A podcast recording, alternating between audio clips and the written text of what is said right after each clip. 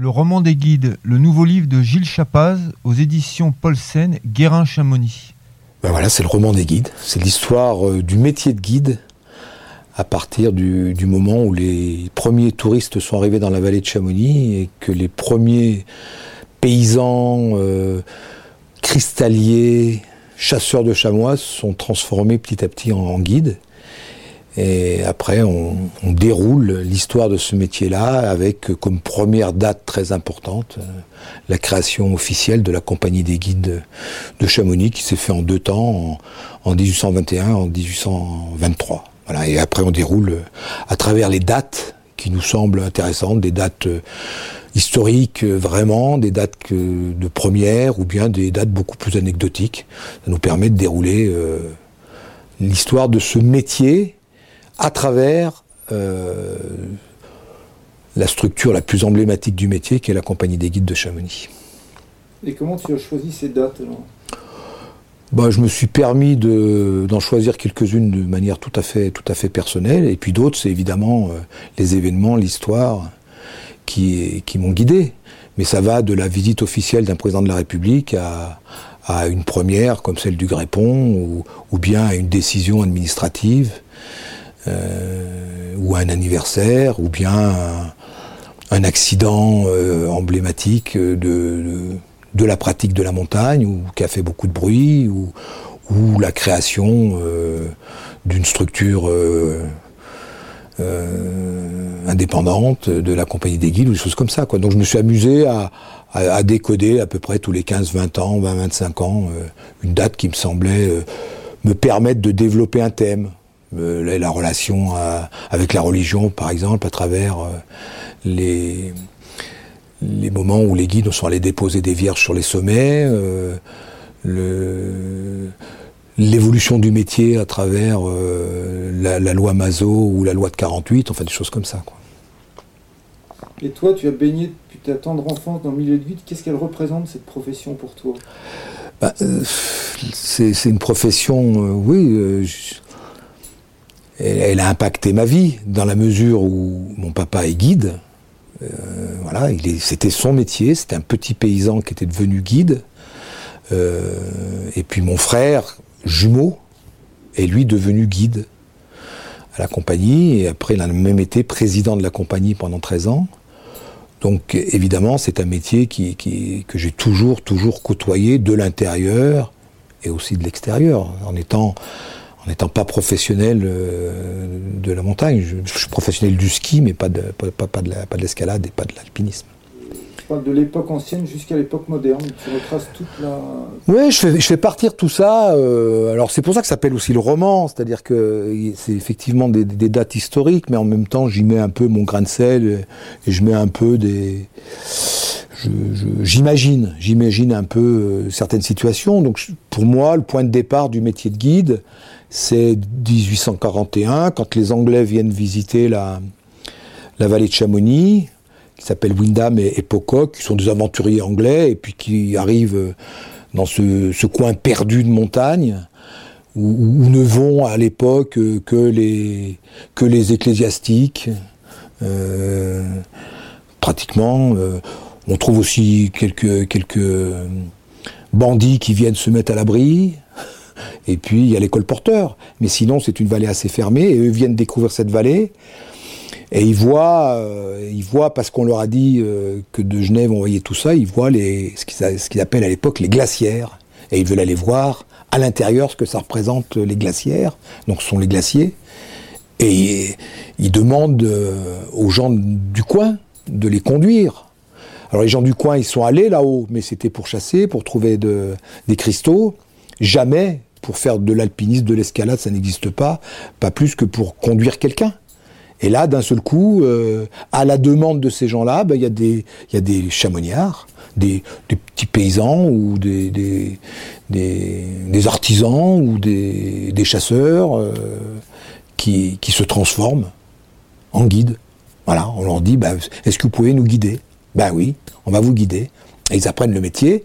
Les plus, malins ou les plus bavards deviennent guides, c'est-à-dire qu'ils vont devant, et puis les plus costauds ou les plus discrets deviennent porteurs. C'est ce qui se passe. Euh, des décennies plus tard en Himalaya avec, avec les trekking, ni plus ni moins. Donc, je fixe ça en 1841. je pense que j'ai pas trop faux. Et pour revenir à la compagnie, Xavier, ton frère, était 13 ans président? Qu'est-ce qu'elle a de particulier, cette compagnie? Alors, c'est une association d'indépendants et de gens terriblement indépendants, fondamentalement indépendants, et qui, très, très bizarrement, se retrouvent dans cette compagnie et, où il existe d'un seul coup de la solidarité, de, de l'échange, et avec des gens qui, s'ils n'étaient pas guides, membres de la compagnie, peut-être ne seraient pas amis ou ne, ne seraient pas dans la même histoire. Et finalement, cette compagnie qui, qui, les réunit pour leur offrir du travail, parce que c'est ça le but. La compagnie, elle est là pour offrir du travail aux, guides et pour organiser le travail. Mais chaque guide a un statut indépendant. Donc il fait le métier comme il veut en se servant de la structure. Et si possible, de temps en temps, en servant également la structure. C'est le rôle d'un président ou d'un président de la caisse de secours. Et, donc il y, a, cette espèce de, paradoxe permanent entre la volonté d'être euh, seul, indépendant, libre, et cette appartenance à une collectivité dont, la, dont les racines, dont les, modes de fonctionnement sont extrêmement prégnants. Et, donc c'est tout le paradoxe euh, du guide de la compagnie des guides de Chamonix. Et comment elle a évolué cette profession, pour retracer son histoire? Bah, Cette profession, elle a, elle a évolué euh, en fonction, beaucoup, beaucoup, en fonction de la demande, en fonction de la recherche des, de ce qu'on appelait au départ les monchus, qui pour la plupart étaient des étrangers au départ. Après, il y a eu, euh, euh, des, des gens parce qu'il faut savoir que le Chamonix ne, fait partie de la France qu'avec le rattachement de la Savoie à la France en 1860. Avant, c'est les Sardes qui, gèrent euh, l'espace ici. Et, donc, euh, euh, il y a une clientèle qui vient à Chamonix pour découvrir, pour découvrir ce milieu, et elle est, pour la plupart du temps, anglaise, allemande, néerlandaise, scandinave, etc. les gens viennent découvrir ce coin, et il faut trouver des, des locaux pour les conduire. Mais donc le guide, c'est plutôt quelqu'un qui, au départ, s'adapte, s'adapte à la demande. Et puis avec euh, le développement, avec euh, l'évolution des techniques, avec ce que les collectivités guident, enfin ce que les guides apprennent, euh, c'est-à-dire ils mettent au point des techniques d'escalade, des techniques de cramponnage, des techniques de progression. Après, au départ, c'était aller se promener sur les glaciers, aller, au Mont Blanc et faire les sommets euh, qui étaient les plus faciles. Et puis après, ben, on, complexifie le jeu. Le guide devient de plus en plus euh, performant, euh, de plus en plus efficace, et, petit à petit, ça devient véritablement un, métier qui s'organise sur le plan national à partir de, de 1948. Et là, ça devient un métier avec ses règles, sa formation, etc., etc. Et la compagnie des guides avait établi bien avant des, règles qui étaient les règles de la compagnie euh, de fonctionnement entre, euh, entre euh, les, guides et les clients.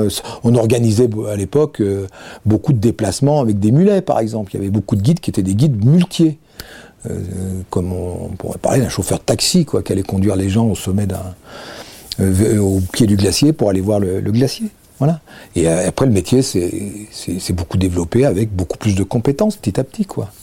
Et puis euh, maintenant, euh, l'offre vient plus des guides. Enfin, c'est plus les guides qui, maîtrisent, qui organisent, qui proposent euh, les activités et, aux clients de, choisir parmi tout ce que les guides peuvent proposer. Parce qu'un guide, il peut faire beaucoup de choses sur les terrains d'aventure en montagne.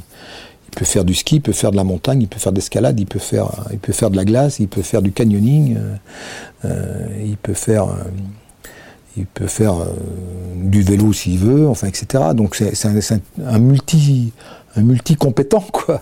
Il a beaucoup de, de cordes à son arc. Donc voilà, le, guide n'est pas simplement un, grimpeur quoi. C'est plus que ça, c'est beaucoup plus que ça. Et on, on est où cette compagnie aujourd'hui ben, cette compagnie, elle est toujours là. Elle est toujours la plus grosse au monde. Elle est toujours là. Elle est, toujours cette grande dame au bas jacquard euh, qui est la doyenne. et en même temps, euh, avec la multiplication des activités, avec le tourisme qui se développe, avec euh, l'ubérisation de, de l'offre, ben elle doit s'adapter. Et d'une certaine manière, elle, prend, elle prend des décisions, elle essaie de s'organiser. En, en, en, 2013, elle a changé de, statut, c'est-à-dire que c'est plus une association, c'est une SAS. Donc c'est un changement de cadre juridique qui d'une certaine manière, euh, l'a fait ressembler à n'importe quelle entreprise, d'une certaine manière. Et peut-être, c'est une des interrogations, est-ce qu'en en, ayant une, une, nouvelle, une nouvelle forme juridique, est-ce que la compagnie perd pas un peu son âme ou perd pas un peu ce qui en faisait sa force, euh, qui, était, un fonctionnement tout à fait, euh, euh pas en marge, mais tout à fait atypique. Et là, elle a tendance, enfin ça c'est ma, lecture, elle a tendance à rentrer dans le rang. Juste pour revenir sur la profession qui a baigné dedans par ton père, qu'est-ce que ça représente ces hommes et cette profession? Bah pour moi, euh, quoi qu'il arrive, quoi ce qu'on dise, etc., j'ai une, une, véritable admiration, une véritable euh, estime, respect, euh, pas une vénération, ça serait beaucoup, pour ces gens-là, pour les guides, pour les guides qui ont choisi de, de, de, de, qui ont choisi ça comme vie, comme vie professionnelle, parce que c'est un, c'est un métier euh, engagé, simplement engagé. Et cet engagement-là, pour moi, au quotidien, euh, eh ben, il est, euh, il est capital, quoi. Ça veut dire que, que ce sont des gens qui, qui se confrontent quotidiennement à la, à la montagne, donc avec tout ce que ça comporte. Euh, la montagne est un milieu, un milieu où les risques existent. Euh, voilà. Donc, euh, ce sont des gens qui essayent de maîtriser euh, le plus possible l'activité en, montagne, la, gestion du risque, la gestion du client, la gestion et, et, on parle de vie là, on parle de, on parle de vie, c'est-à-dire des gens qui engagent leur vie pour faire ce métier-là. C'est ce que ce que disait Thérèse, hein, on engage la viande, voilà. Et, pour ça, bah, c'est chapeau quoi, chapeau, chapeau fais parler Frédéric Lordon un peu à la fin là? Oui, je fais. dire pourquoi? Pourquoi? Bah, Tout simplement, Frédéric Lourdon, c'est un intellectuel, hein, c'est un, un garçon euh, qui est au CNRS, qui, qui est capable de, de, mettre des concepts et des idées sur des actions, euh, qui est capable de. qui réfléchit, euh, notamment sur, sur l'économie, sur la sociologie, sur la politique. donc ça fait partie des intellectuels qui ont du volume en France. Alors tout le monde ne le connaît pas, mais euh, euh, il y a beaucoup d'intellectuels ou d'écrivains qui, se permettent ou qui, qui le font, qui, s'expriment sur la montagne. On les connaît. Euh, Lordon, on sait moins que c'est un garçon qui fait beaucoup de montagne et il se trouve qu'il en a fait beaucoup avec mon frère et depuis très longtemps, depuis qu'il était adolescent.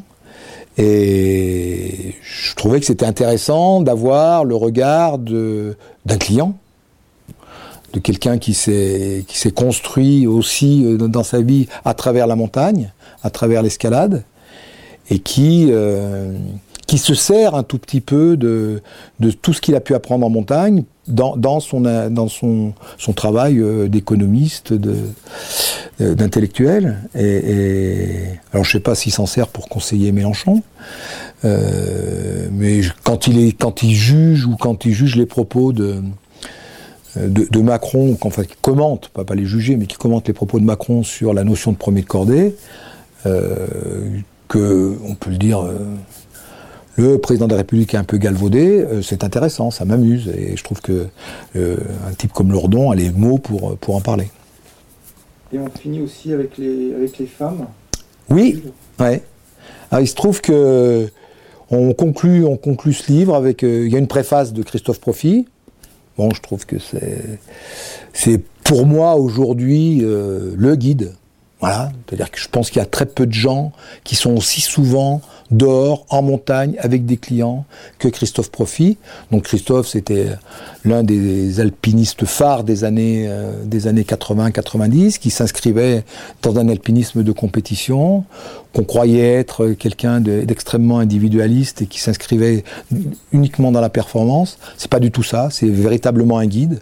Et en montagne, c'est un guide animal. C'est un, guide qui vit, qui vit véritablement l'univers de la montagne, qui le respire et qui le transmet et qui a une manière d'approcher la montagne euh, qui est pas tout à fait dans les clous de tout le monde, mais il, est, il est dans, dans ce qu'un guide doit, être, c'est-à-dire avant tout un, passeur de passion, euh, un transmetteur d'émotions, et, il le fait magnifiquement bien.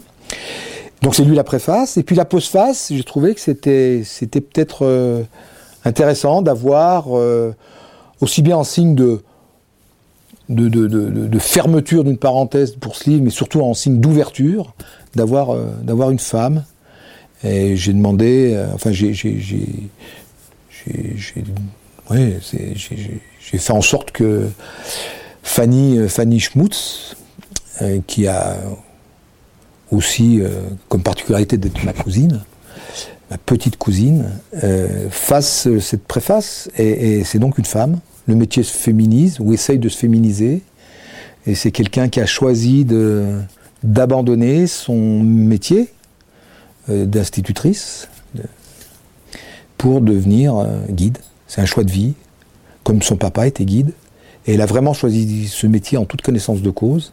Et elle le fait. Elle le fait véritablement, avec beaucoup de, beaucoup de cœur, beaucoup de, beaucoup d'émotions, beaucoup de compétences. Elle est, elle est, très fière de faire partie de la compagnie des guides de Chamonix. Et donc c'est une voix qui me semble, qui me semble intéressante à, lire et à écouter et à suivre voix V-O-I-E et V-O-I-X. Je l'ai vécu comme une chance. Euh, en tant que gamin, j'ai quasiment deux chances, ou deux, plusieurs chances. La, première, c'est d'être jumeaux. Euh, c'est assez particulier. Donc euh, Xavier, qui a donc choisi d'être guide, et, mon jumeau. On est jumeaux, alter ego. voilà. Donc ça, ça te donne quand t'es gamin une certaine force pour affronter la vie notamment à Chamonix où l'espace l'espace est ce qu'il est et où l'ambiance est quand même assez rugueuse. Et puis le fait d'avoir un, papa guide et une maman euh, monitrice de ski, elle a été l'une des toutes premières en France. Elle est la doyenne des monitrices aujourd'hui. Euh, des gens euh, terriblement amoureux de la montagne, qui se sentaient bien, bien en montagne. Ben, c'est une chance, c'est une chance parce qu'ils te font découvrir, je crois, des, des, des, valeurs, une manière d'être, une manière d'approcher, d'approcher l'espace, d'approcher la vie, d'approcher l'engagement, euh, qui, te fait gagner du temps, qui te fait gagner du temps. Et voilà, j'avais une, une estime, une admiration sans borne pour mon père, sans borne. C'est-à-dire que c'était, on avait l'impression de vivre avec, euh, avec un monument. et les images du, papa qui rentre de, course, euh, fatigué, mais avec, euh, avec la lumière dans les yeux, avec euh, des belles choses à nous raconter, la manière dont il avait de parler de la montagne, de considérer son métier, qui était, il le faisait avec sérieux, c'est-à-dire que c'était un métier avec lequel il fallait pas tricher, il fallait pas tricher avec la montagne, et puis il fallait surtout pas, pas tricher avec les gens qui t'emmenaient en montagne, il fallait leur, leur faire découvrir la force de cet univers, il fallait les, euh, les amener dans. Il parlait pas comme Rébuffat, mais il avait, il avait la même conception que Rébuffat. C'est un, milieu, c'est un écrin, c'est un écrin qu'il faut protéger, qu'il faut, qu'il faut aborder avec beaucoup d'humilité.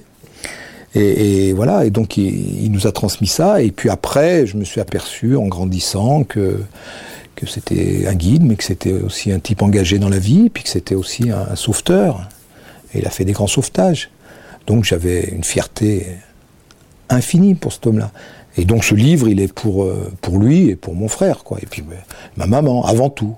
Et j'espère que bon, j'espère que à travers ça, euh, les gens trouveront euh, trouveront autre chose. Je, je fais pas ce livre pour moi, mais je l'ai fait parce que.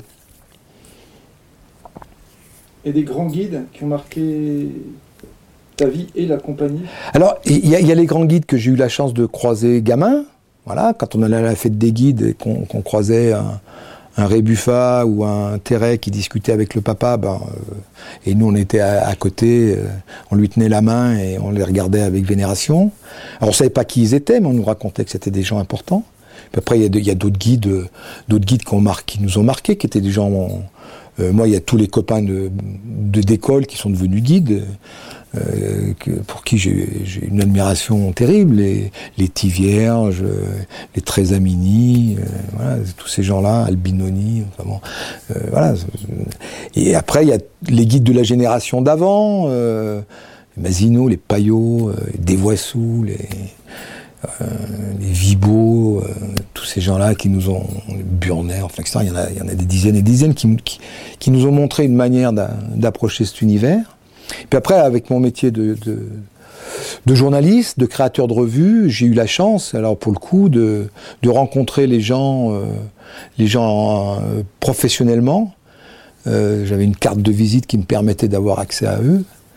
Et si on accepte de maisons que je connaissais vraiment bien par ailleurs, parce qu'ils faisaient un peu partie de la famille, et qui était, qui était un type d'une puissance rare, j'ai eu la chance de rencontrer des, des Roger Canac, des, des Keller, euh, des, des évidemment, de les, rencontrer professionnellement, et puis après d'autres guides un peu partout, des, je sais pas, euh, des, des Béraud, des Guémard, euh, je, peux, je, peux, en citer, mais des, des, dizaines et des dizaines comme ça de, de, de, guides, et puis des gens, des gens qui sont comme toi derrière la caméra, euh, euh, qui ont fait, euh, qui ont fait pour métier d'être guide, mais également de transmettre, euh, qui écrivent, qui font des films, qui font des photos.